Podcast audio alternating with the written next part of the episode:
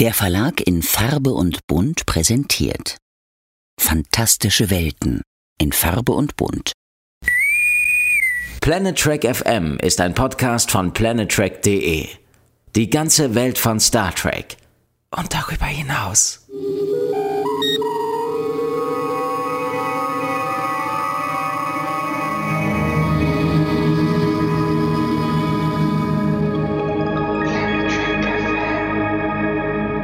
Guten Tag. This is Terry Farrell coming from Santa Monica, California to wish you all a fantastic second season rewatch on Planet Trek FM.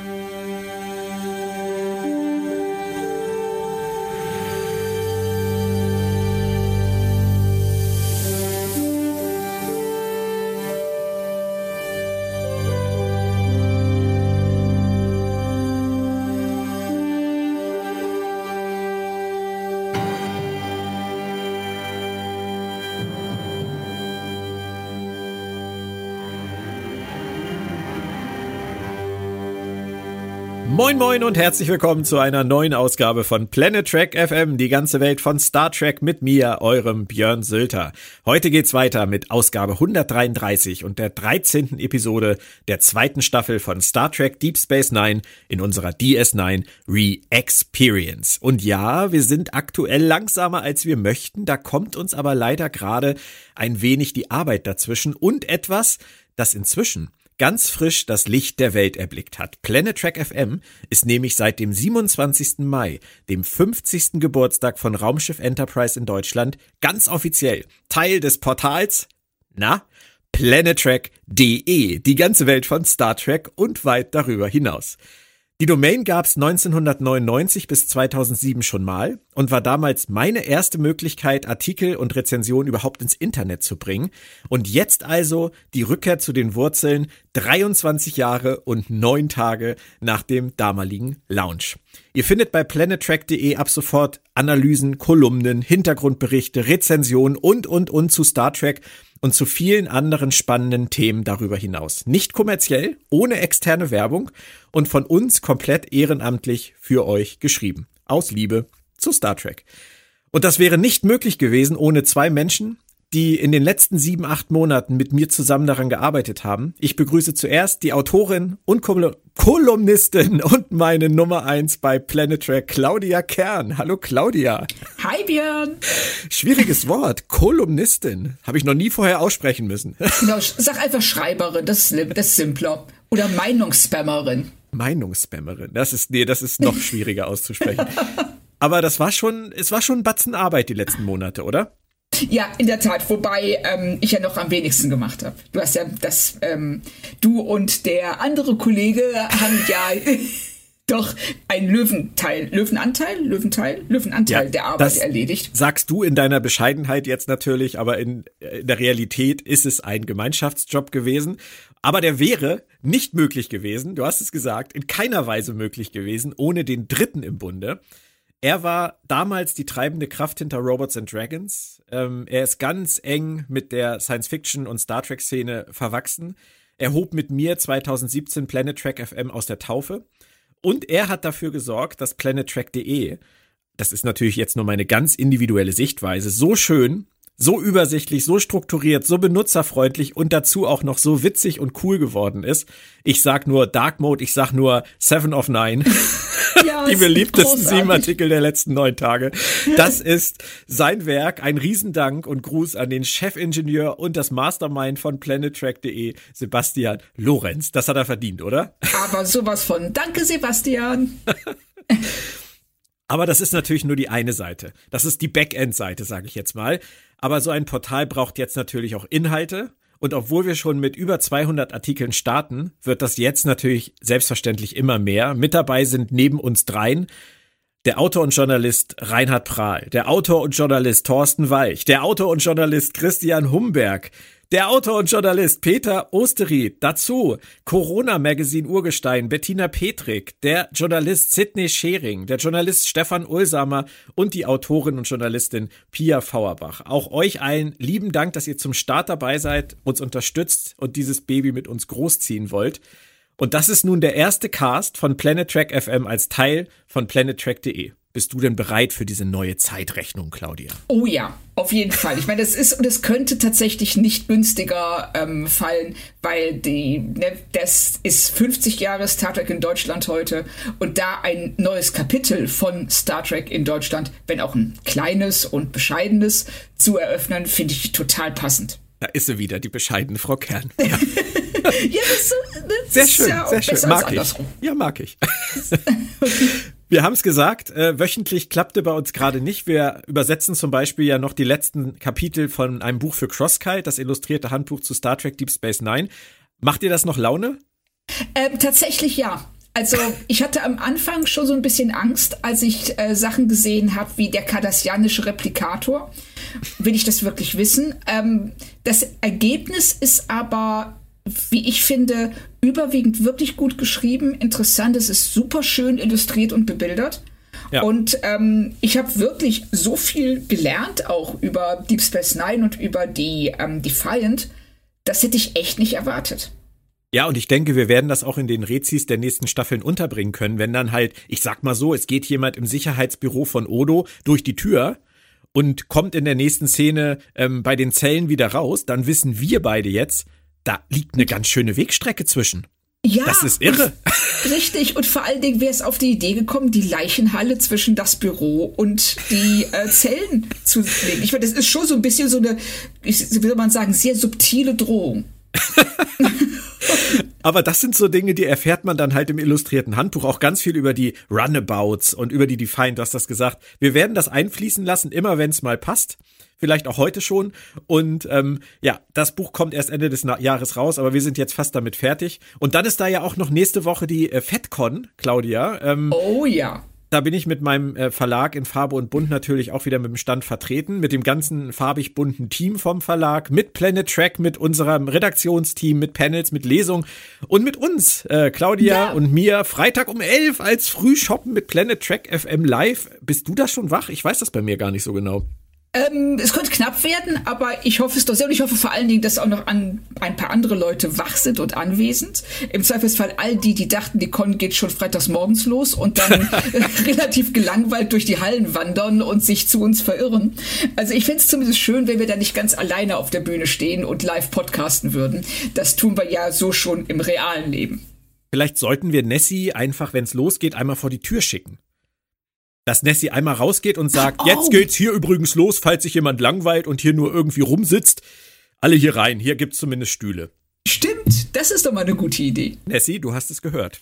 Wir sprechen dich dann nochmal drauf an. Viel Vorrede heute, musste aber sein. Ähm, starten wir doch einfach mal in den heutigen Cast und beginnen wir wie immer mit den Fakten und Infos zur Episode. Die Idee stammte von Morgan Gendel. Ein Name, bei dem ich aufhorche. Er hat nicht viel für Star Trek geschrieben, aber die Frage ist eben manchmal, was? Bei TNG, The Inner Light, das zweite Leben. Allein mhm. das reicht schon, oder? Ja, wunder, wunderschöne Folge. Ja. Dazu noch Starship Mine in der Hand von Terroristen. Die mag ich auch oh. gerne. Das, und das passt tatsächlich auch zu dem, was wir heute besprechen, finde ich. Oh. Vom Tonfall her. Ja, das stimmt tatsächlich. Ja? Ja, das ist diese Mischung aus humorvoll, spannend, ähm, Buddy-Movie, so ein bisschen, wobei es bei In der Hand von Terroristen eher Picard alleine war. ja, aber es ist so dieses auch so diese Bedrohung, diese konstante Bedrohung, dieses ähm, äh, leicht äh, abenteuerlich auch ähm, kriegerisch angehauchte. Ja. Die, ähm, die Grundsituation ist eine, dass, ne, dass Hauptfiguren gefährdet sind und ständig auf der Flucht sind in irgendeiner Weise oder sich verstecken müssen. Also das mhm. passt. Ja. Bei DS9 schrieb er in Staffel 1 The Passenger, der Parasit, das war eher so lauwarm, oder? Oh, ja, da habe ich jetzt nicht so die besten Erinnerungen dran. Glaube ich auch nicht. Man kann das ja noch mal bei uns in der DS9 Re-Experience nachhören sonst. Das Drehbuch haben dann äh, viele Köche zusammen zubereitet, was ja per se jetzt nichts Gutes heißen muss, aber Gendel war zumindest die ganze Zeit beteiligt. Seine Idee war es zunächst, Dex und Begier für die Story zu verwenden. Das wollte aber Michael Piller nicht. Dann schrieb Gendel auch die Story um und passte sie an Pillers Wünsche an. Wurde dann eine Art Midnight Run, also eine rasante Fluchtepisode, aber das war leider nicht zu bezahlen. Also musste Gendel erneut umschreiben. Am Ende war es, wie Ira Stephen Bear einmal witzelte, eine große Fluchtepisode auf einem einzigen Set. das ist manchmal total spannend, finde ich, wie solche Episoden dann zusammenkommen. Ja, auf jeden Fall. Ich finde vor allen Dingen hier die Grundprämisse, ähm, Dax und Bashir deutlich weniger interessant als Bashir und O'Brien. Also da kann ich äh, Michael Piller total verstehen, dass er da äh, umgeschwenkt ist. Ist ja vielleicht für externe Schreiber manchmal auch gar nicht so einfach, so nah dran zu sein und zu spüren, wie die, ähm, wie die Chemie zwischen den Figuren ist. Man, ja. Ob der das alles schon gesehen hat, was da vorher war, das weiß man ja gar nicht so genau. Es war ja teilweise auch alles in Produktion noch. Und vielleicht hat er diese Vibes, die zwischen Begier und O'Brien waren, einfach noch gar nicht wahrgenommen gehabt und hat deswegen einfach wahllos Decks genommen. Könnte ich mir auch vorstellen. Und wir wissen ja schon ähm, von Anfang an eigentlich, dass Bashir auf Dex abfährt und dass Dex ihn immer so ähm, auf Abstand hält, so ein bisschen, aber sehr freundschaftlich. Und ähm, wir wissen halt auch nicht, wie viele Szenen es zum Beispiel auch zwischen Bashir und O'Brien gab, die es gar nicht in die fertige Episoden äh, geschafft haben, so dass der Michael Piller da auch einen deutlichen Informationsvorsprung vor Morgan Gendel gehabt haben dürfte. Ja, mag sein. Da könnte ich mir gut vorstellen und ähm, einfach gesagt hat so, hey, das funktioniert mit O'Brien viel besser. Und ähm, könnte ich, also, wir haben natürlich die Alternative nie gesehen, aber ich finde hier, ähm, es ist absolut nachvollziehbar, dass er sich so entschieden hat. Ja, und ich finde, wenn man sieht, was draus geworden ist, dann ist es auf jeden Fall die richtige Entscheidung. Ja. ja. Regie führte Winrich Kolbe in seiner 22. von 48 Track-Episoden, seiner 6. von 13 bei DS9. Und zum Schluss noch zu den Einschaltquoten. DS9 fiel nach einer Pause von drei Wochen am 30. Januar 1994 dezent ab auf ein 8,6 Rating und holte somit erneut um die 8 Millionen Fans ab, etwas weniger als zuletzt. TNG hatte am 31. Januar 1994 erneut starke 11,6 Millionen Zuschauer an Bord und das bei einer Episode, die schon sehr speziell war, Claudia. Ich spiele jetzt vielleicht mal ein bisschen, ähm, sagen wir mal, romantische Musik ein. Ich sage Sub Rosa, erinnerst oh. du dich? Crusher. Ja, ja, das sind. Oh, mm. ja, mehr decken wir doch den Mantel des Schweigens über diese. Oder ist das eine Folge, für die du eine kleine Schwäche hast? Ich habe ja eine kleine Schwäche für Trash, muss ich ja sagen. Und ähm, ich mag Dr. Crusher. Jetzt die Sache mit dem Lampengeist, diese, diese versuchte knisternde Erotik in diesem Schottland-Setting war es, glaube ich, ne? Ja. Ähm, äh, hätte es vielleicht nicht gebraucht, aber grundsätzlich bin ich der Meinung, es war immer gut, wenn sie überhaupt Dr. Crusher mal für irgendwas benutzt haben. Und ja, benutzt also, ist ein schönes Wort in diesem Kontext. es stimmt, also die, ähm, ich sag mal, Beverly ähm, Crusher hat nun wirklich nicht die meiste Screentime in den TNG-Folgen. Sie ist immer so ein bisschen da unten auf der Krankenstation abgeschlagen und darf da mal irgendwas sagen. Aber sie hat sehr wenig zu tun und deshalb tut es mir eigentlich wirklich leid, dass sie, wenn sie dann mal was zu tun hatte, ähm, sowas wie Sub Rosa dabei rausgekommen ist. Hey Gates, wir machen eine Folge nur über dich. Oh, du hast Sex mit einem Lampengeist. Oh. Weißt du, was das Krasse an der Nummer ist? Idee, Sub Rosa, Jerry Taylor, Regie, Jonathan Frakes. Nein. Ja, aber wirklich. Das ist das, was man bei Memory Alpha seit Jahren versucht, aus der eigenen Vita zu streichen. Aber es funktioniert einfach nicht. Richtig, wird immer wieder nachgedruckt. Zurück zu DS9, zum Inhalt der Folge noch. Äh, Chief O'Brien und Dr. Begier helfen zwei ehemals verfeindeten Völkern, biogene Waffen zu vernichten. Leider läuft die Mission dann aber anders ab, als von den beiden vielleicht mal geplant. Ich würde sagen, wir haben jetzt schon fast einen ganzen Cast Vorrede. Bist du bereit für den Teaser? Ja, bin ich. Ist nicht so oft vorgekommen bisher, dass wir mitten hinein in eine Mission auf einer fremden Welt gestoßen wurden bei Deep Space Nine, oder? Nee, also das kam tatsächlich, also wenn ich da einfach so reingeschaltet hätte, ähm, hätte ich gedacht, ich gucke gerade das Ende der Folge. so. Ja, das ist halt so ein, so ein Auftakt, wie man ihn eher von TNG kennt. Ja. Aber bei DS9, ich meine, wir haben immer uns lustig gemacht über die äh, die Anfänge der Folge, wo jemand Ding Dong auf die Station gekommen ist. Aber das ist halt wirklich dieses rein und wir sind jetzt auf einer fremden Welt ohne Vorrede und ohne irgendwie das Ganze anzusetzen, das haben sie, glaube ich, weiß gar nicht, ob sie es schon mal so gemacht haben. Ich würde mich jetzt nicht so weit aus dem Fenster lehnen, es zu behaupten, dass das das erste Mal ist, aber es ist auf jeden Fall eine Abkehr von der Standardformel. Auf jeden Serie. Fall. Ja, also ich kann mich auch nicht dran erinnern, dass sie es schon einmal gemacht haben. Ähm, aber es hat mich auch wirklich überrascht und für einen Moment äh, fast schon, ich will nicht sagen aus der Bahn geworfen, das wäre jetzt äh, so, das wäre jetzt ein bisschen hochgegriffen, aber es hat mich irritiert.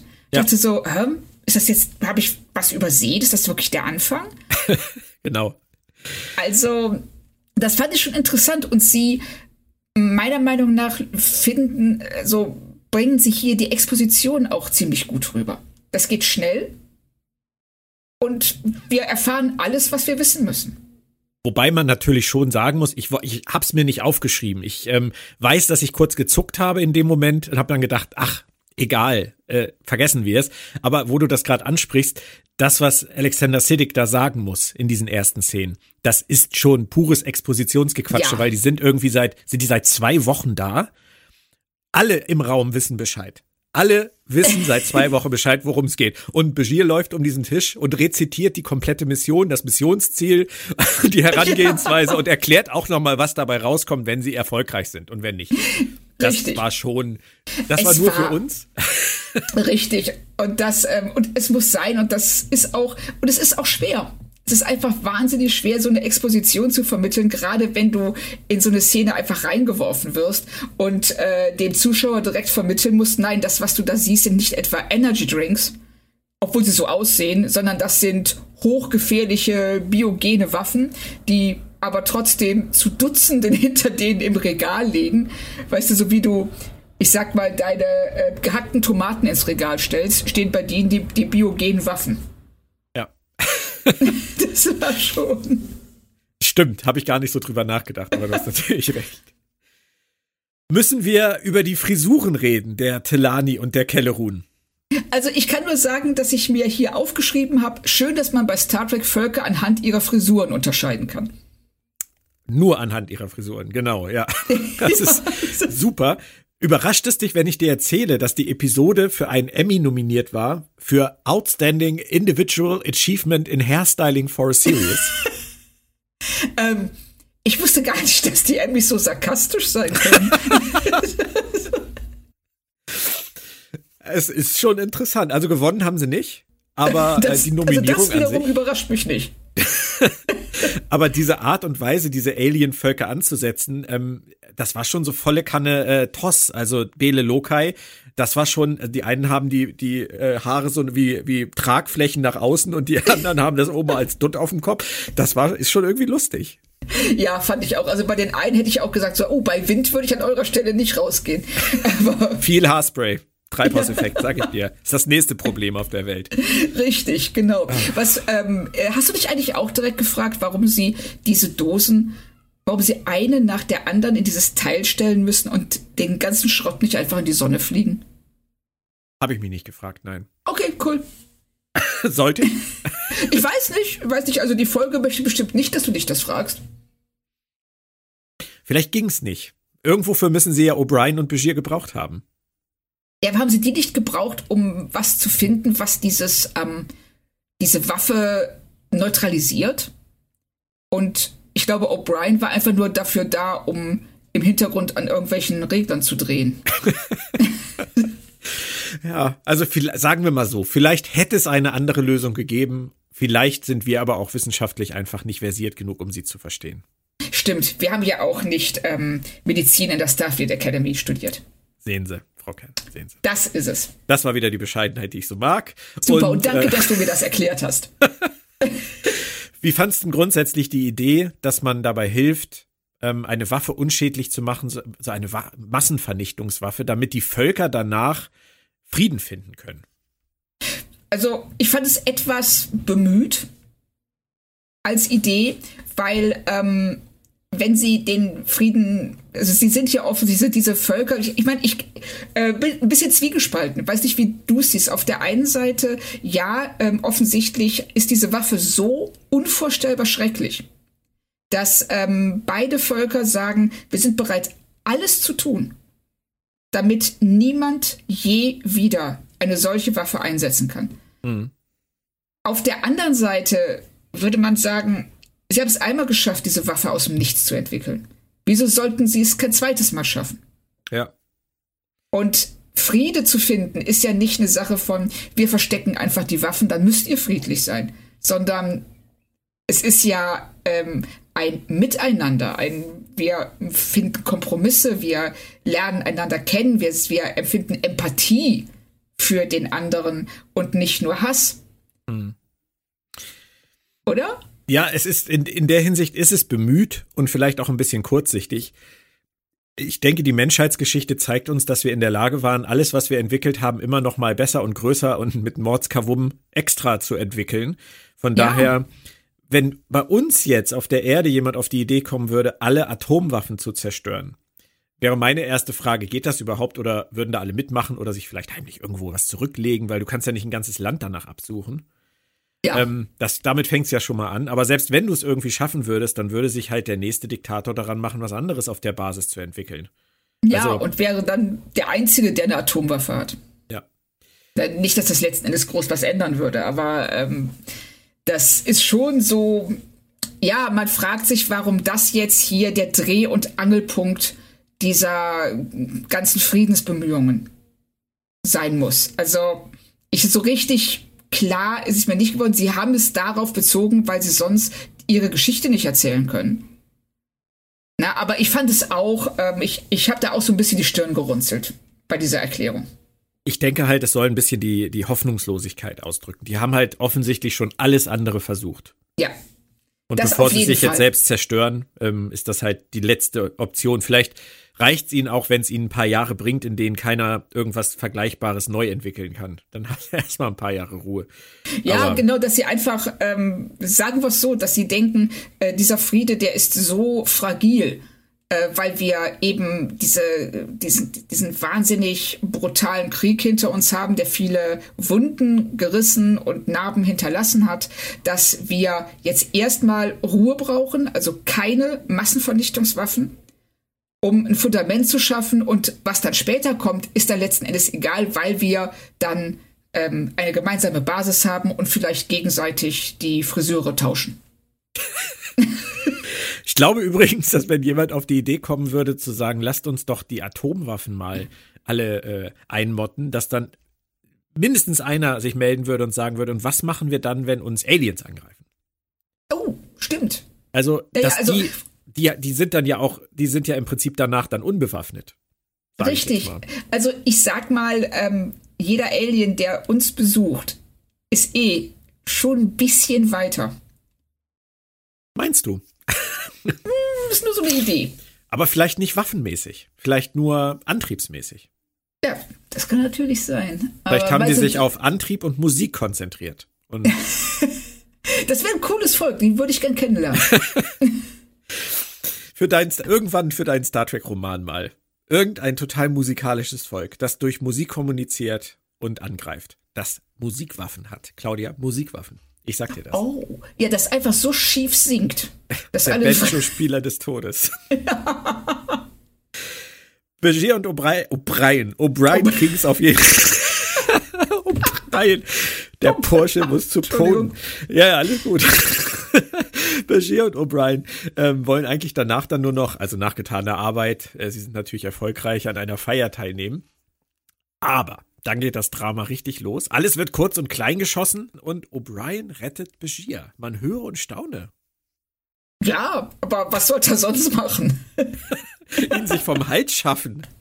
Also er ist zwar genervt, also auch schon in der ersten Szene, wenn ähm, Bashir seine ähm, äh, Leistungen darlegt und O'Brien nur denkt so, boah, hör doch einfach auf zu reden.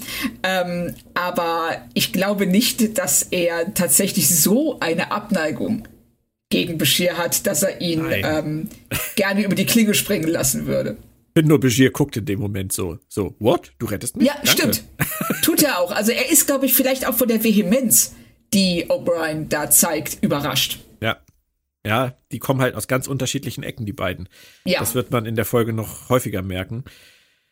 Dann beamen sie sich raus weil sie aus dem Raum nicht raus können, äh, beamen sich auf die Oberfläche.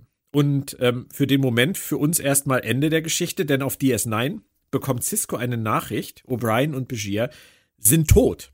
Findest du es gut, dass wir an der Stelle schon mehr wissen?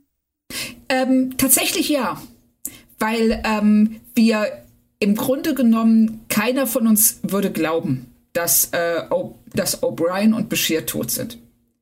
Und deshalb würden wir dann die Folge mit, ähm, wir würden auf ganz andere Sachen achten nämlich auf Hinweise darauf, wie sie überlebt haben etc. Wenn wir es so schon wissen, können wir uns ganz darauf konzentrieren zu sehen, wie geht man auf der Station mit der mit der Annahme um, mit der Annahme um, dass die beiden nicht mehr leben und wie reagieren die Figuren darauf. Also wir beobachten im Grunde genommen deren Trauer, ohne selbstständig zu hinterfragen, ähm, wo sind denn eigentlich Bashir und O'Brien, weil wir wissen ja, sie können nicht sein.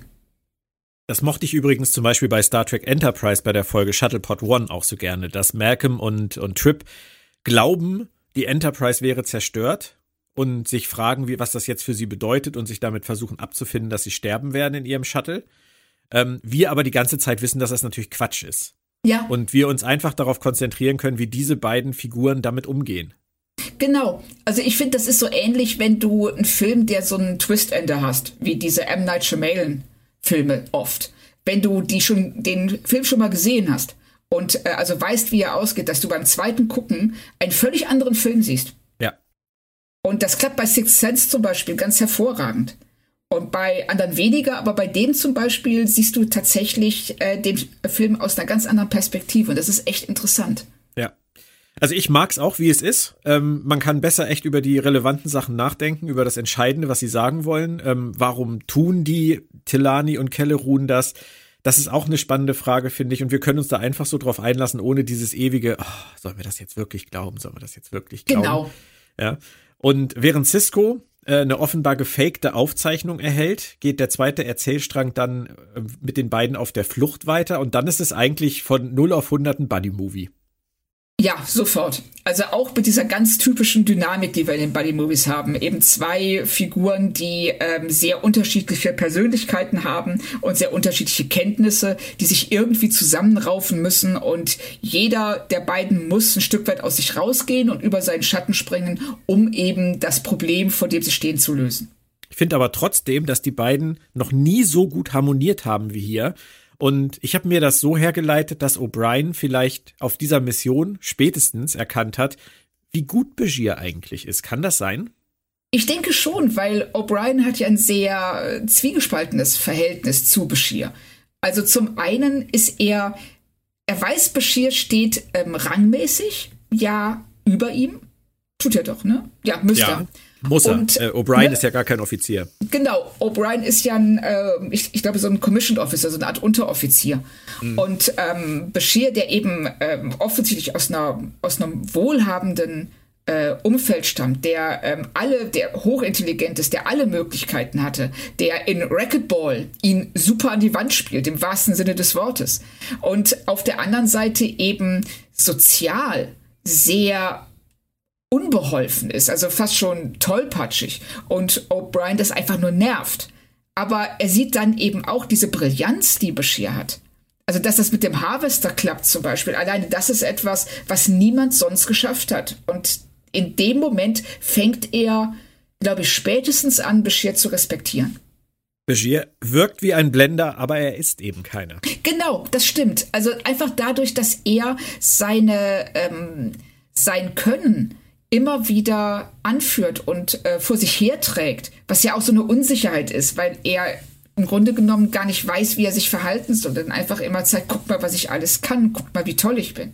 Was sie aber trotzdem auch gleich total gut machen, ist, dass äh, Bashir dann aber loslaufen will wie so ein, wie so ein tollpatschiger Welpe und O'Brien ihm aber sagt, nee, nee, nee, nee, Junge, das müssen wir anders machen und da in dem Moment zeigt, wie gut er in Sachen Taktik, Kriegstaktik etc. ist. Der hat halt die Sache sofort im Griff. Dazu muss er gar ja. nicht der ranghöhere Offizier sein oder irgendwas Tolles studiert haben.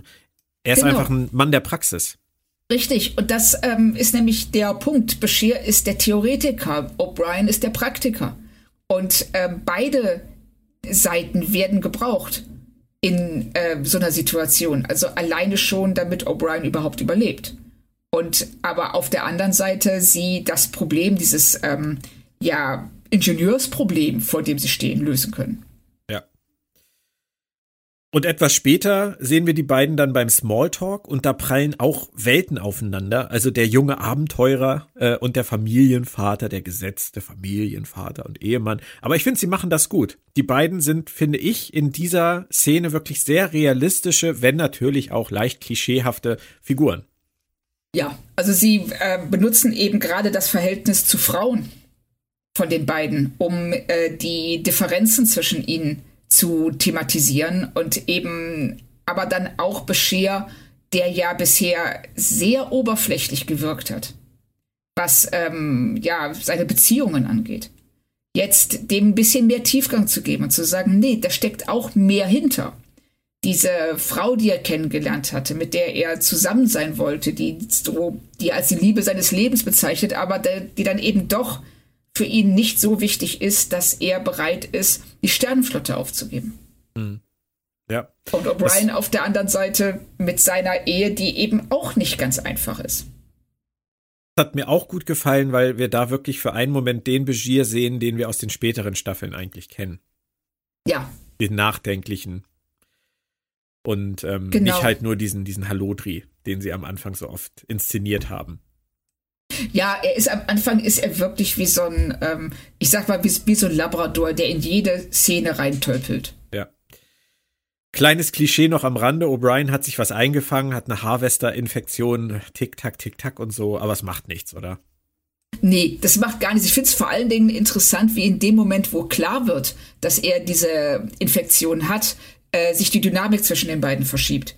Und auf einmal Bashir die Autorität ist und so wie O'Brien vorher gesagt hat, so, ey, das ist eine Kampfsituation, hier kenne ich mich aus, wir machen das und das und das, sagt Bashir jetzt, das ist eine medizinische Situation. Und du machst jetzt das und das. Ja. Zurück auf der Station äh, zeigt Cisco das Video äh, Kira, Ode und Dex erstmal. Und ich finde die Reaktion echt interessant, weil Kira und Ode sind sofort aggro, skeptisch, wie man sie kennt. Dex guckt eher betroffen. Äh, äh auch Cisco scheint das Ganze sehr ernst zu nehmen und wirkt sehr betroffen. Das haben sie ganz gut rausgearbeitet, finde ich, an der Stelle. Ja, ich finde generell, dass ähm, abgesehen von einer Ausnahme, über die wir bestimmt gleich reden werden mm. und müssen, du weißt, was ich meine. Mm. ne? So abgesehen von einer Ausnahme benutzen sie diese ähm, die Reaktion auf den Tod, auf den scheinbaren Tod der beiden sehr sehr schön, um die unterschiedlichen Persönlichkeiten rauszustellen. Und ich mochte es auch die ganze Szene durch, wie Avery Brooks das spielt. So sehr ja. runtergefahren und ähm, das liegt mir dann doch mehr als dieses äh, manchmal etwas exzessive Minenspiel, was er auch durchaus beherrscht. Ja, also er hat manchmal diese Momente, ähm, bei denen du dich fragst, warum der Regisseur nicht eingegriffen hat. Ja. Wenn er das so übertreibt, wenn er wirklich ähm, ja, seine, ähm, seine Sätze begleitet von fast schon, ich will fast schon sagen, Fratzen. Aber es ist jetzt, das, das Wort ist zu hart, oder Grimassen. Grimassen ja. ist gut. Hm. Ja, aber das, ist, das wird auch weniger. Definitiv. Ja, definitiv. Also je besser er die Figur Cisco kennenlernt und sich, also man merkt, finde ich jetzt hier auch in der, also in der ersten Staffel ist es ja viel krasser und äh, dass es jetzt langsam abnimmt, dass er die Figur besser kennenlernt, dass er sich äh, anfängt, in Cisco wohlzufühlen. Und dann eben auch diese Exzesse in die eine Richtung, nämlich diese totale Lethargie und die ähm, äh, Grimassen in der anderen, im anderen Extrem abzulegen. Du hast es erwähnt, äh, es gibt noch jemand anderen, der in diesem Ganzen eine Rolle spielt. Cisco geht nämlich zu Keiko. Und ich verstehe das total, dass er das alleine machen will. Wenn er das nicht kann, jemandem so eine Nachricht zu überbringen, wer sonst? Also er ja. kennt das sehr gut leider. Wie ordnest du denn Keikos Reaktion ein? Oder wie ordnest du auch ein, wie Rosalind Shaw das spielt? Ähm, also ich kann verstehen, warum sie es gemacht haben, warum sie das so zurückgenommen haben. Aber ich finde, sie vertun hier eine ganz große Chance. nämlich erstmal Rosalind Shaw ein bisschen mehr zu tun zu geben. Ich weiß nicht, ob es von ihr ausgeht, das so, ähm, ja, das so flach fast schon zu spielen. Und was ich überhaupt nicht verstehe, das ist, dass sie in dieser Situation Molly nicht erwähnen. Ja. so. Da ist was dran. Oder? Ja, da, da so, so schnell wollte sie, upsala, so schnell wollte sie Molly dann doch nicht informieren, denke ich mal. Und da das Ganze sich dann ja am Ende auch aufgeklärt hat, musste sie Molly wahrscheinlich gar nicht sagen, dass ihr Vater tot ist. Aber sie haben es einfach ignoriert. Sie haben es komplett ignoriert und ähm, sie hätten es ja gar nicht. Ich hätte mir wirklich überlegt, wie man das ähm, besser hätte machen können oder wie es anders hätte machen können. Und äh, sie müssen ja nicht ähm, die, ja, die Schauspielerin von Molly in diese Situation bringen, die auch für ein kleines Kind ja schwierig zu spielen ist. Ähm, aber einfach, dass Keiko die Tür aufmacht und in, und in ihr Zimmer geht. Ja, sehr schön, sehr schöne Idee. Das ist so was Kleines und wurde eben auch, weil hier ist es so, das bleibt unheimlich an der Oberfläche, wie äh, sie es spielt. Und ähm, dann sagt er ihr ja auch, ähm, ja, ich, ich schick dir dann das Video. Du denkst so, hör mal, du kannst dieser Frau nicht einfach das Video schicken, der äh, in dem ihr Mann umgebracht wird. Wenn überhaupt, solltet ihr sagen, pass mal auf, du kommst in mein Büro und wenn du möchtest, sehen wir uns das zusammen an. Ja. Und ich erkläre ja. dir, was da passiert. Mich hat ihre Reaktion auch irritiert. Ich habe dann natürlich versucht, mir einen Reim drauf zu machen und ähm, Trauer ist ja nichts, was man irgendwie lernen kann. Trauer ist nicht etwas, was nach irgendwelchen Parametern abläuft. Jeder trauert selber, jede Kultur trauert auf ihre ganz spezielle Weise. Hast du das eben gemeint, als du sagtest, du glaubst, du weißt, warum sie es gemacht haben? Ist das eine kulturelle Geschichte? Das habe ich auch vermutet, dass sie ähm, darauf dass sie einfach sagen wollen, guck mal, jeder, wie du gerade schon rausstellst, jeder trauert anders.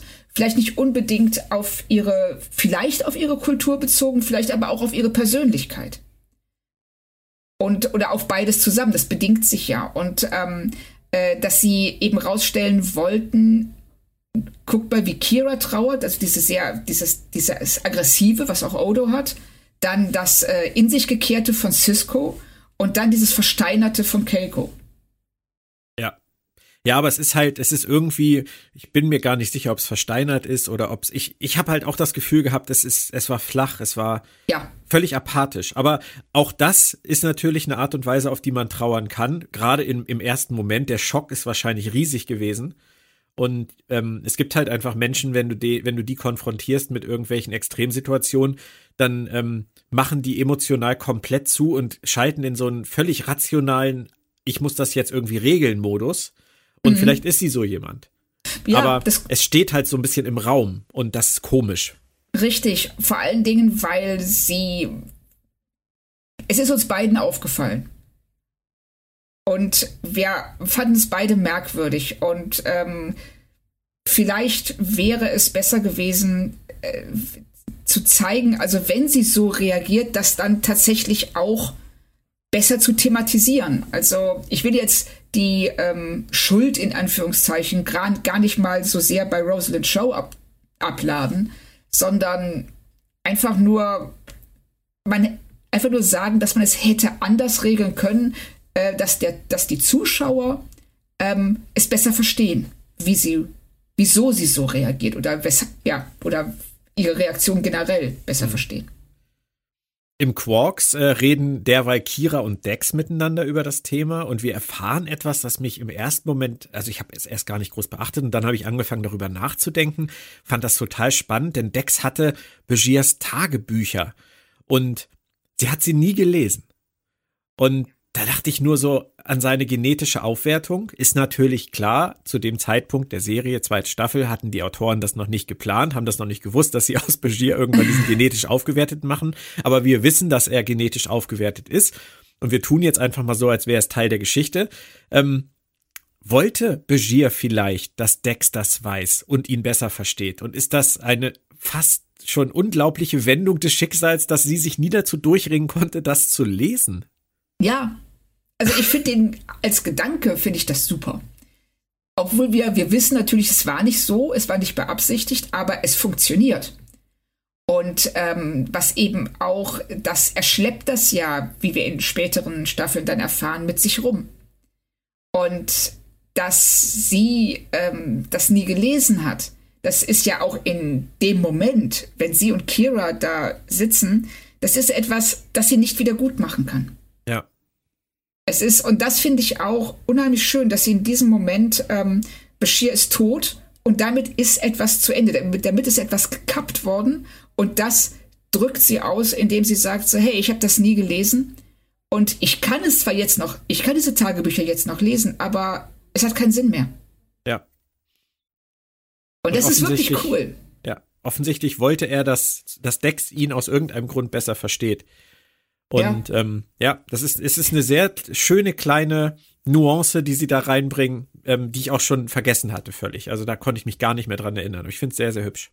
Also ich finde auch, das ist äh, tatsächlich eine meiner Lieblingsszenen in der Folge, weil die so, ähm, es passt so gut, ähm, diese Endgültigkeit darzustellen und ähm, wird aber dann am Ende auch, wie ich finde, schön aufgelöst, wenn Quark kommt und sagt, hier sind zwei Getränke aufs Haus und Kira ihn einfach derartig verständnislose, verblüfft anguckt, weil das doch wahrscheinlich noch nie passiert ist.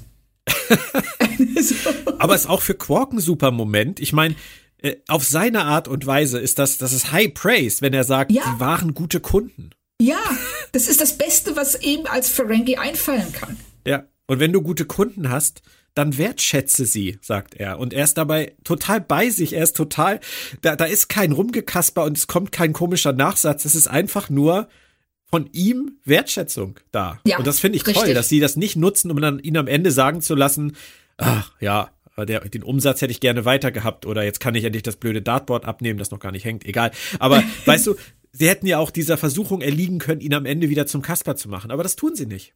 Nein, also und sie lassen hier allen, ähm, sie lassen ihm hier seine Würde, was sie ganz oft eben nicht tun. Und ich finde das wirklich ähm, auch für ihn, wie du schon sagst, einen sehr schönen Moment, dass er dieses, dieses Lob aussprechen kann, diese Trauer zeigen kann, die dann zwar von Kira nicht, nicht verstanden wird, von Dex schon, habe ich den Eindruck. Ja. Aber Kira schüttelt ja den Kopf darüber, weil sie es einfach nicht versteht. Mhm. Und das ist auch okay, weil wir als Zuschauer doch schon sehen, dass er es ernst meint. Mhm. Noch kurz, weil ich die Kameraeinstellung so toll fand. Ähm, dieses riesen Glaskunstwerk im Quarks. Und das mit dieser mit dieser oberen Ebene. Ich habe auch ich habe auch jetzt gerade letztens das Kapitel äh, übersetzt über dieses Thema. Ich finde das großartig. Ich liebe das und diese Kameraeinstellung sieht so gut aus mit diesem ja. Glasding da hinten. Es ist toll. Also das Quarks ja. ist wirklich großartig. Quarks ist ein so schöner Set. Wirklich toll. Ja. Aber wir müssen über Keiko reden, denn dann startet Keiko durch. Eben war sie noch völlig apathisch und jetzt auf einmal ist sie total in Action und sagt, Miles, Miles trinkt in diesem Video um 15 Uhr Kaffee. Das kann nicht sein. Und was sagst du?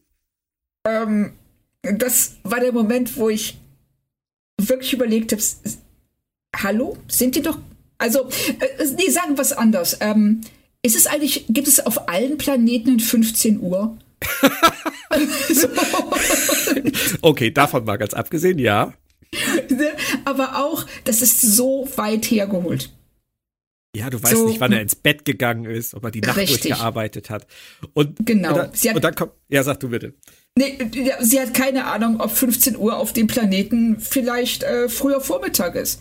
Oder wieso, wer kommt auf die Idee, mussten, müssen alle 24 Stunden haben? Äh, ja, also das ist, das ist auf so viele Arten schräg und selbst wenn diese Uhrzeit 15 Uhr sich auf 15 Uhr auf der Station bezieht, ist das trotzdem total irrelevant. Also, ja. und dann, dann kommt ja auch diese Gegenfrage, könnte das nicht Tee sein? Und dann sagt sie, nein, die spektroskopische Analyse des Getränks, der Holo nach bla Phase, nein, dieses, dieser Übertragung und das ist Kaffee. Das ist sowas ja. wie Kaffee. Wer, soll das denn glauben? Das, ja, niemand. Also ja, okay. ich finde, also ich hätte auch total verstanden, wenn Cisco dann zu ihr gesagt hätte, oh ja, voll spannend, interessant. Ich kümmere Schick mich dir drum. mal den Trauerberater. Ja, genau, so Counselor. ja, das hätte die Reaktion sein müssen. Keiko, ich weiß, ja. Sie sind aufgewühlt. Wir reden darüber. Alles ist gut, ich kümmere mich um die Sache. Aber die springen ja alle drauf an. Das finde ich ja, ja, noch viel schräger. Also Richtig. die forschen jetzt wirklich ernsthaft nach, weil Miles vielleicht müde war und einen Kaffee brauchte. Das genau. ist also es ist äh, der Moment, wo die Folge hätte kippen können, aber am Ende ist es eigentlich nichts, was die Folge kaputt macht, oder? Nein, ist es nicht. Also sie brauchen hier irgendwas, das ist das Beste, was ihnen eingefallen ist. Darüber kann man sicherlich geteilter Meinung sein. Aber ähm, es ist ein notwendiger Moment, um Zweifel am Tod der beiden zu wecken. Ja. Und ich habe noch einen Fun Fact für dich. Ähm, ja. Die O'Briens hat man nämlich in TNG in der Folge Ruscals, erwachsene Kinder, mal Kaffee trinken sehen. Und zwar relativ spät am Nachmittag, am frühen Abend, nachdem Molly ins Bett gegangen ist. Das war natürlich damals ähm, nach einem sehr stressigen äh, Tag, als Keiko in ein Kind verwandelt worden war vorher. Und vielleicht brauchten sie da einfach einen Kaffee, aber das unterstreicht einfach nur unseren Punkt. Es gibt ja. Momente, wo man vielleicht einfach mal einen Kaffee braucht. Richtig. So, das ist einfach so, gerade wenn man auf einem fremden Planeten oder beziehungsweise auf einer Raumstation, die um diesen Planeten kreist oder was auch immer ist, dann gelten vielleicht auch leicht andere Regeln. Ja. Und dann geht man nicht um zehn im, ins Bett und kann deshalb um fünf keinen Kaffee mehr trinken. Völlig crazy. Aber okay, du sagst das richtig, es ist ihnen vielleicht nichts Besseres eingefallen und es ist am Ende ja auch alles lustig gemeint, das merkt man dann ja auch am Schluss der Folge. Ja. O'Brien und Begier, die reden derweil über die Füße einer Tänzerin. Also da heben sie jetzt die Figuren und diese Konstellation auf einen ganz neuen Level, oder? Auf jeden Fall. Also da findet man dann auch ähm, so eine Art von, ähm, ja, sie, sie finden einen gemeinsamen Grund. Und äh, wobei ich es sehr schön finde, wie O'Brien da in dem Moment, ich weiß nicht, äh, auf Deutsch wird das, wird das wahrscheinlich nicht funktioniert haben, da mal kurz Beschirs Akzent nachmacht. Nein, hat es nicht. So, das, hat es nicht. Ja, es ist immer gut an diesen Stellen, dass wir beides gucken. ja, auf jeden Fall. Und äh, das zeigt eben auch noch mal hier ähm, Bescheer, der sich dann eben, wie eben schon gesagt, für die Sternflotte entscheidet und nicht für die Liebe und damit ja auch immer noch hadert. Ja. Man merkt natürlich an diesen Szenen mit den beiden auch so ein bisschen das Geld sparen, was wir am Anfang thematisiert haben. Statt Flucht lässt man hier halt zwei Leute die ganze Zeit in einem Raum dösig rumsitzen. Wenn die Dialoge gut sind, dann ist das ja nie ein Problem. Und das finde ich ist hier so. Richtig, es ist ja so, sie, äh, was ich ja auch süß finde, wie sie es dann noch erklären, weil sie merken ja schon, dass wir als Zuschauer fragen könnten, wieso steht ihr nicht einfach auf und geht? Oder und dann sagen, lassen sie ja O'Brien auf einmal sagen, meine Beine, ich kann sie nicht fühlen. Und das ist es ist so ein Klischeesatz. Ich musste echt lachen in dem Moment. Aber da haben wir so, ja, okay, haben wir abgehakt. Jetzt wissen alle, warum sie nicht rausgehen. Ja, ja, stimmt. Und Cisco, der fliegt da echt hin mit Dex zusammen, nur wegen dem Kaffee. Also ich finde das schon krass. Äh, ich weiß ja, du, du bist ja immer so begeistert von den gezeichneten Hintergründen aus dieser Star Trek-Ära, aber es sind nicht gerade die Wochen der, ähm, sag ich mal, der, der Hintergrundkünstler, oder? Nein, Leider nicht. Also ich weiß, worauf du dich beziehst. Und das, ähm, also ich sag mal, das ist jetzt auch nichts, ähm, was Emmy würdig wäre. Nein, nein, nein, definitiv nicht. Und O'Brien, äh, der hat so einen ähnlichen Anfall wie Malcolm Reed in der zitierten Folge Shuttlepod One. Der bereitet sich nämlich auf seinen Tod vor. Der hakt erstmal alles ab und sagt, ja, hier, das Thema ist gegessen. Und dann geht's wieder um Ehe. Und ähm, er sagt, verheiratet sein ist das größte Abenteuer. Ich denke, wir wissen, was er meint. Es geht nicht um den Trauschein, ob es den überhaupt in der Zukunft da noch gibt, weiß kein Mensch. Aber es geht um diese Verbindung, das zu zweit genau. durch dick und dünn gehen. Aber letztlich prallen hier auch, finde ich, zwei absolut legitime Lebensmodelle aufeinander und die werden beide nicht gewertet. Und das mag ich eigentlich total gerne. Ja. Ich mag das auch, weil es sind einfach zwei Menschen, wie du schon sagst, die auf das Leben, die das Leben anders, aus anderen Perspektiven angehen. Und für O'Brien ist eben diese ähm, äh, Frau und Familie zu haben, äh, ist für ihn ein gewaltiges Abenteuer, für das er auch bereit ist, viele Einschränkungen hinzunehmen und auch sein und auch diesen Konflikt zwischen Beruf und Ehe auszuhalten. Und äh, er sagt ja auch, ja klar, wir streiten uns. Und das ist schwierig, hier ähm, auf Deep Space Nine zu sein, wo Keiko nicht sein will. Aber wir kommen miteinander klar, weil wir uns lieben. Und Bashir hat ja diese Liebe aufgegeben, um etwas anderes, um für seine Karriere. Also er hat da eine sehr viel, soll man sagen, er trennt das sehr viel strenger. Aber sie kommen sich letztendlich durch dieses Thema tatsächlich das erste Mal so richtig auf einer freundschaftlichen Ebene nahe. Sie, ja, obwohl genau, sie so, sie können- so unterschiedlich sind. Richtig. Na, aber sie fangen an, also beide verstehen den jeweils anderen. Und lassen das auch stehen. Die sagen nicht so, äh, das ist doch total falsch. Wie kannst du das machen? Das mag ich Sondern- halt gerade, ja. Ja, ne? So, Ja. sondern sind, ähm, ja, sind ähm, äh, bereit, das stehen zu lassen und zu akzeptieren, dass manche, äh, jeder äh, geht mit dem Leben anders um. Ja. Aber wir müssen uns dem Showdown nähern, des Ganzen. Ähm, wir erfahren dann nämlich, dass die Telani und die Kellerun zusammengearbeitet haben, trotz der unterschiedlichen Frisuren. Das haben sie geschafft. Und was sie wollten, war das Wissen vernichten. Ist das ein Ansatz jetzt, also wir haben das ja vorhin auch schon so ansatzweise thematisiert, ist das ein Ansatz, der für dich irgendwie Sinn ergibt? Also wirklich alle, ich meine, die müssten sich eigentlich auch alle selbst umbringen, oder? Ja, also wa- wahrscheinlich haben sie schon alle Wissenschaftler umgebracht, die irgendwas damit zu tun hatten. Und ähm, also es sind, es hat so viele Löcher. Diese Vorstellung, dass ähm, wenn Wissen einmal gefunden ist, du kannst es zwar kurzzeitig oder auch für ein paar Jahrhunderte unterdrücken, aber es kommt letzten Endes immer wieder hoch. Und ähm, es wäre doch viel einfacher, wenn man ein, wenn man da es ja so eine biogene Waffe ist, ein Gegenmittel suchen würde, anstatt ähm, Wissen zu vernichten, das eh zurückkommt. Wobei man natürlich auch äh, argumentieren könnte, dass wenn sie die Waffe lassen und ein Gegenmittel dafür suchen, dass es jemanden Findigen geben wird, der die Waffe weiterentwickelt, so wie ein Virus äh, mutieren lässt, dass es danach Ja. dann wieder, ne, es ist letztendlich, es bringt alles nicht viel. Und es passiert gleich auch noch was in der Folge, was für mich das alles irgendwie komplett auf den Kopf gestellt hat, aber dazu kommen wir gleich. Denn erstmal wollen sie jetzt natürlich O'Brien und Begier wirklich umbringen. Und thank God, O'Brien schindet Zeit, steht auf, bringt sich noch auf die Füße, sagt Begier noch, es ist eine Ehre, mit dir gedient zu haben. Und Begier sagt, das gibt mir viel.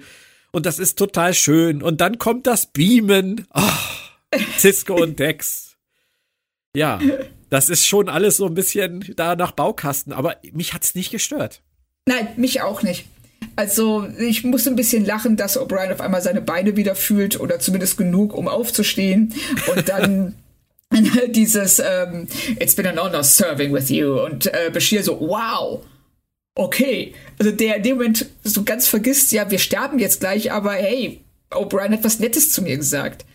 Und äh, das ja später auch tatsächlich nochmal anspricht, weil er so stolz darauf ist. Ähm, und dann dieser B-Moment, nein, also es ist sicherlich ähm, aus dem Story-Handbuch 101, aber es passt hier, es funktioniert und ähm, wir haben die, die, der Weg, der uns bis dahin geführt hat, der macht Spaß. Also, es hat mich überhaupt nicht gestört. Ja, und dann erfahren wir, dass die halt so weit gehen würden, dass sie auch Cisco und Dex und das Runabout äh, abschießen würden, alle töten würden und es ist nur konsequent. Es ist krass, aber es ist nur konsequent und, und die müssen dann einen Trick anwenden, der, ja, vielleicht ein bisschen vorhersehbar ist. Sie wechseln aufs andere Runabout und fliegen weg, während die Telani und die Kellerun das andere Runabout äh, zerstören dürfen. Alles okay. Ähm, aber dann auf einmal sagen die Telani und die Kellerun, naja, wir haben sie sterben sehen. Egal, lass sie fliegen. Das ändert doch überhaupt nichts an der Sache, dass die mit dem Wissen ihrer, ihrer Harvester-Waffe weggeflogen sind. Ja, also das äh, habe ich auch nicht verstanden. Das ergibt keinen Sinn. Also ich finde es auch äh, davor schon, wenn sie das erste Mal auf den Runabout schießen und Cisco sagt so, ähm, Leute, das ist eine Kriegserklärung. Dass dieser, ich sag mal, dieser Feld-, Wald- und Wiesenplanet sagt, cool, wir haben kein Problem damit, der Föderation den Krieg zu erklären. So, Ja. die gehen ja einfach drüber weg, als ob sie es nicht gehört hätten. so. Ja, ja, das ist, das ist alles so ein bisschen so äh, nebenbei. Äh, man, man darf sich nicht so viel Gedanken darüber machen. Aber diese, diese Geschichte halt, dass sie wirklich sagen, es müssen alle getötet werden, die Wissen davon haben. Und deswegen dürft ihr auch nicht zurück zu eurem Volk. Und deswegen reicht es auch nicht, wenn ihr versprecht, dass ihr dieses Wissen nie benutzt. Aber in dem Moment, wo sie abhauen, ja. dann zu sagen, wir haben sie ja sterben sehen. ähm, das ist, das ist sowas von absurd. Es ist völlig, völlig absurd, weil das auch ähm, alles, was bis dahin ähm, geschehen ist, sinnlos macht. Weil wenn es nur um dieses, ähm, naja, wir haben es ja gesehen, hm, wie du, ne, ja. dann ist ja, dann ist ja offensichtlich diese, äh, dieses Wissen nicht die Bedrohung, die man uns jetzt die letzten 40 Minuten suggeriert hat. Richtig. Das Problem ist nur, dass sie dem Volk sagen müssen, nein, was eigentlich? Wem sind sie eigentlich Rechenschaft schuldig? Darüber? Ich habe keine Ahnung. Aber Wer die Folge möchte das ja auch gar nicht thematisieren. Nein, also die Folge denkt sich, ey, je weniger darüber nachgedacht wird, desto besser. Und sie bereiten ja auch den großen Abschlussgag vor auf Deep Space Nine. Den gibt's dann nämlich noch auf der Krankenstation. O'Brien braucht jetzt nämlich, während er da auf der Liege liegt, erstmal einen Kaffee. Nachmittags. Und Keiko so, wie? Und er so, ja, ich trinke immer um die Zeit Kaffee. Und Keiko so, was? Wirklich? ja. Das, das also war der Pitch, oder? Das ja, war der Pitch für die Folge. Das war, hier müssen Sie, da war jemand, der, also Gandalf oder Pille oder wer auch immer, gesagt, ich will diesen Kaffee-Gag drin haben. Bringt den irgendwie rein, ist mir egal wie. und, und dann, das ist das Beste, was Ihnen eingefallen ist. Ähm, es ist irgendwo, ich fand es ehrlich gesagt sogar witzig. Ich auch. Ich auch. Das, also, deshalb. Die Folge das macht Spaß, sie ist, äh, jetzt sind wir schon beim Fazit irgendwie, die ist liebenswert, sie, sie ist ein Buddy-Movie, die Figuren machen Spaß, also ich kann da nichts irgendwie böse sein. Das ist Nein, ganz komisch. gar nicht. Also ich finde auch die, ähm, äh, es hat mich total überrascht nach dem Anfang, dass das so ein Kammerspiel wird zwischen ähm, Bashir und O'Brien. Ähm, aber jetzt abgesehen von Keikos Nichtreaktion auf O'Briens angeblichen Tod und ähm, die völlige Sinnlosigkeit der Prämisse macht die Folge richtig Spaß. Die ist schnell erzählt, die ist gut geschrieben, äh, die ist von, ähm, ähm, von Colmini und äh, ähm, Alexander Siddig sehr, sehr gut gespielt.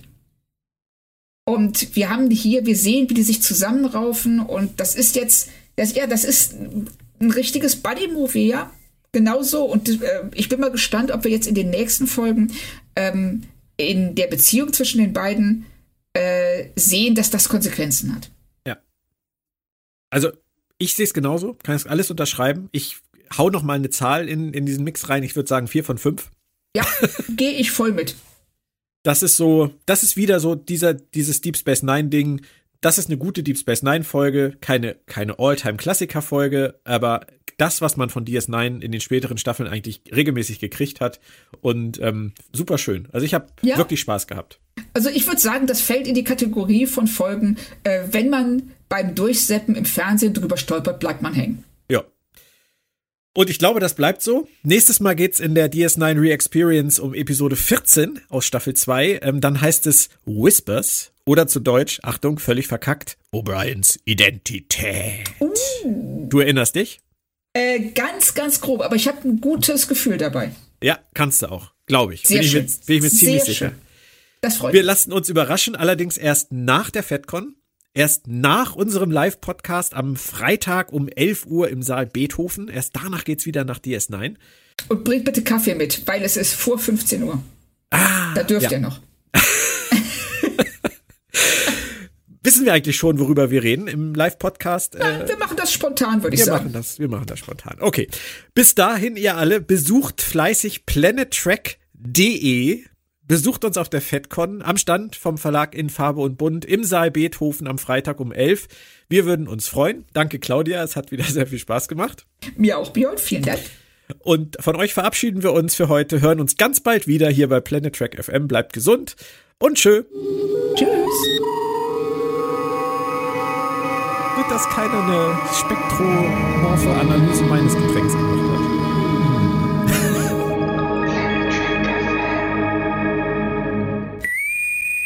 Planet Trek FM ist ein Podcast von planettrek.de.